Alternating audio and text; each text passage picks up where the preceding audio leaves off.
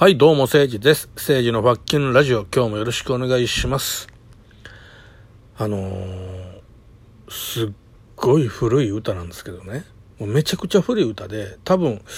えー僕が生まれる前かな。なんで僕この歌知ってんのかすら自分で覚えてないんですけど、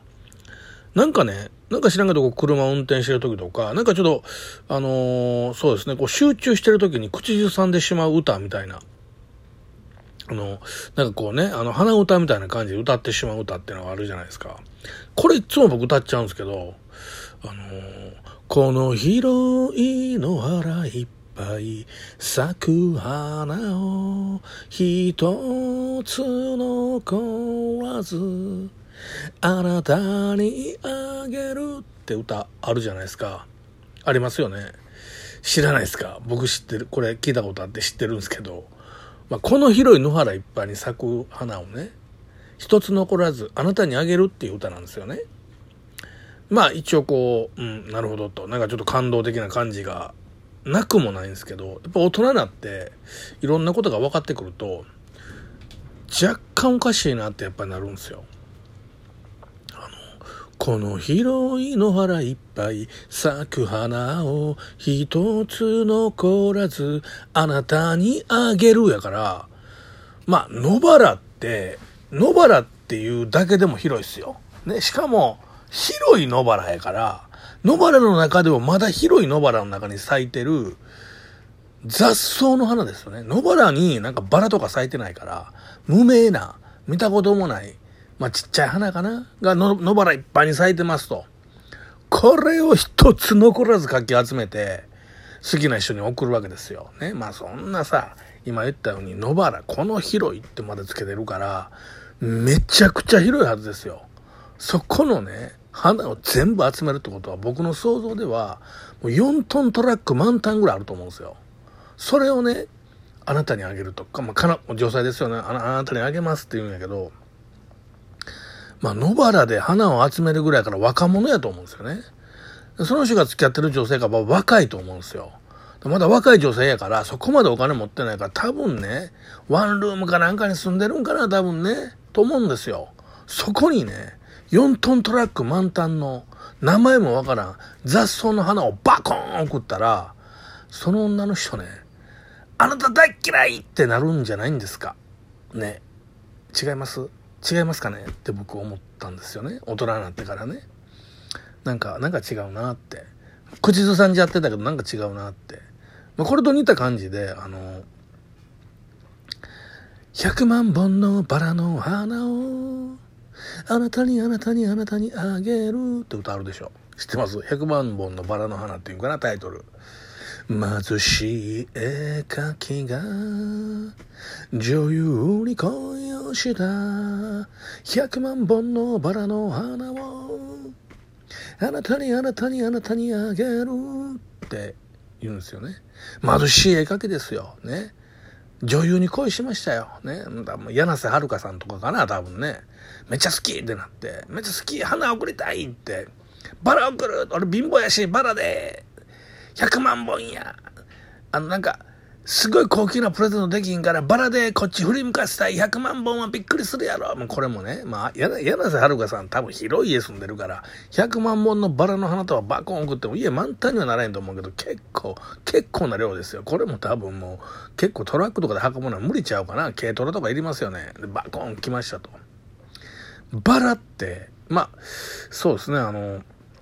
本物のバラを買えば多分、安いのでも500円1本ね。高いのは多分1000円とか、ものすごい高いので1万円ぐらいするじゃないですか。まあ無理やから、100円ショップとかに売ってる偽物のバラね、カーネーション。あれを仮に買ったとしましょうか。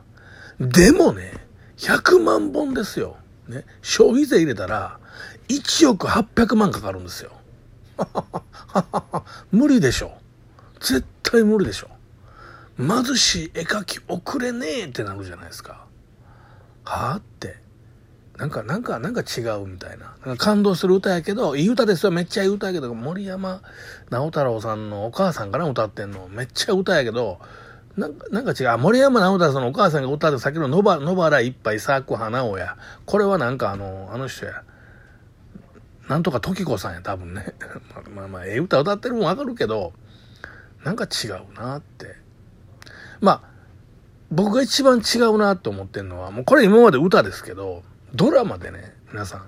101回目のプロポーズご存知ですか ?101 回目のプロポーズ。ね、主演、武田鉄矢、浅野敦子ですよ。ね。まあ、武田鉄矢さん扮する、まあもう、あの時代何歳ぐらいかな ?40 か50ぐらいの人かな？と、あの時代ね、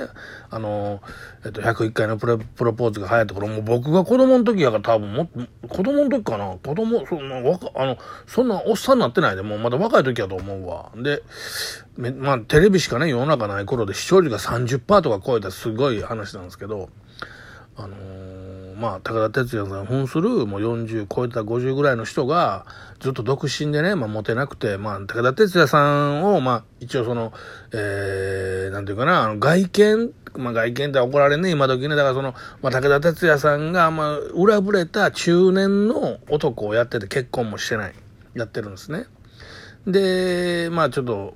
弟がいて、これ弟が井口洋介さんでめっちゃイケメンなんやけど、弟が、まあ、これなん、おかしいな、腹違いとか思うんやけど、まあまあ、それはいいとして、その、もう、兄貴も、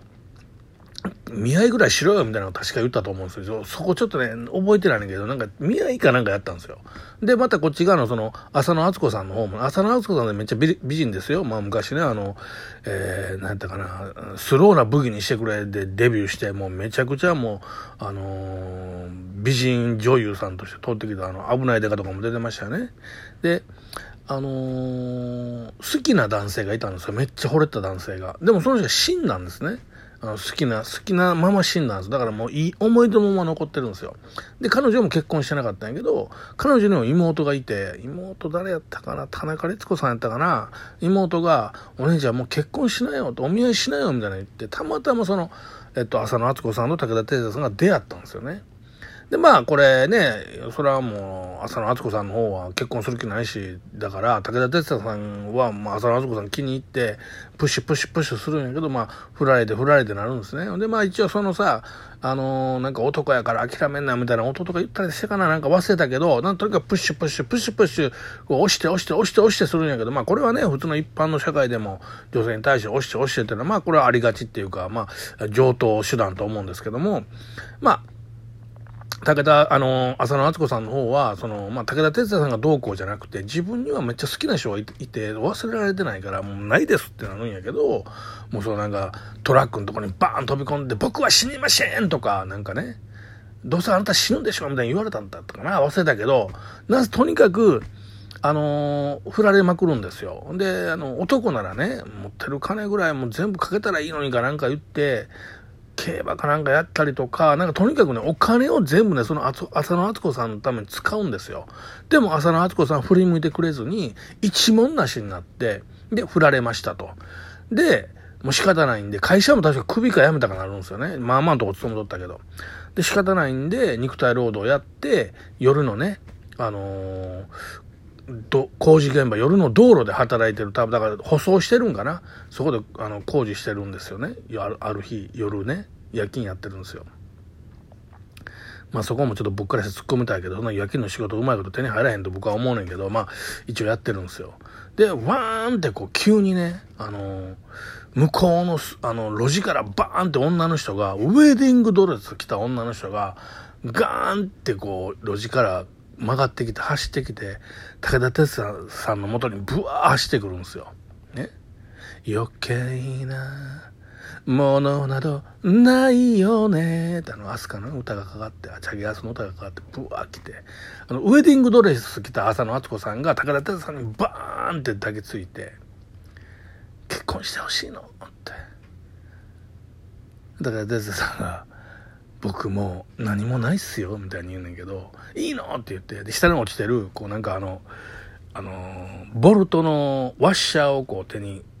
これを結婚指輪の代わりでいいからはめてって言って、こう、ね、工事現場に落ちてるワッシャーピコってはめて、で、ブチューってキスするんですよね。うん、うん、うん、うん。これね、あの、夜の工事現場やってるとこに、道路やってるとこに、ウェディングドレス着た女の人がバーコーン入ってきて、現場の中、ボーン入ってきたら、絶対ガードマンさんに止められるんですよ。めっちゃやばいやん、そんな人。え、何これ？みたいな。え、あかんで、入ったあかんで、自分あかんでって、あの、工事現場って入るときに絶対作業機とヘルメットがいるんですよ。絶対いるんですよ。ヘルメットなかったら中に入れないんですよ、一歩も。ダメですよってなんねんけど、もうそこを振り切ったんか分からへんけど、うわもう、そいつ殴り飛ばして入ってきたか分からへんけど、ガーン入ってきて、部長やんねんけど、普通ね、現場には施工管理者って言って、まあ、大手工務店の方が一応工事を管理してるんですね。その人が、もう絶対にブチ切れるはずなんですよ。誰だこんな女の人を入れたのはウェディングドレスの女を入れたのは止めなきゃダメじゃないかガードマンとか、作業員とはたとして働いてる武田鉄矢さんに、お前何やってるんだお前の知り合いかダメだ現場にいたらこんなものはって絶対言うんだけど、誰もそれに触れないで、僕も何もないですよ。いいのぶっちゅうって。いや、だから、余計なものなどないよね。いやまあ、余計なものないけど、おかしすぎるやんか。ね。そんなんありえへんやん。ね。っていうことをね、今日、なんで俺こんな話を今語ってしまったんでしょうか。まあ、一本ね、収録トークを撮ろうと今始めたんですけど、本当に僕いつもノープランで、アドリブで全部喋るんで、あの、途中途中で、あ、これもある、これもあるって思い出して、とうとうこういう話になってしまいました。はい。まあ皆さん、あのー、もしですね、この話が面白いと感じたのであればね、いいね、押していただきたいですね。あの、ハート、えー、ネギ、ニコちゃんマークのどれかをね、ピピピッと押してもらって、そして、もう一つ大事なこと、これはね、フォローしてください。もうフォロワーさんがいないんです、そんな僕ね。これだけは皆さん、どうかね、よろしくお願いします。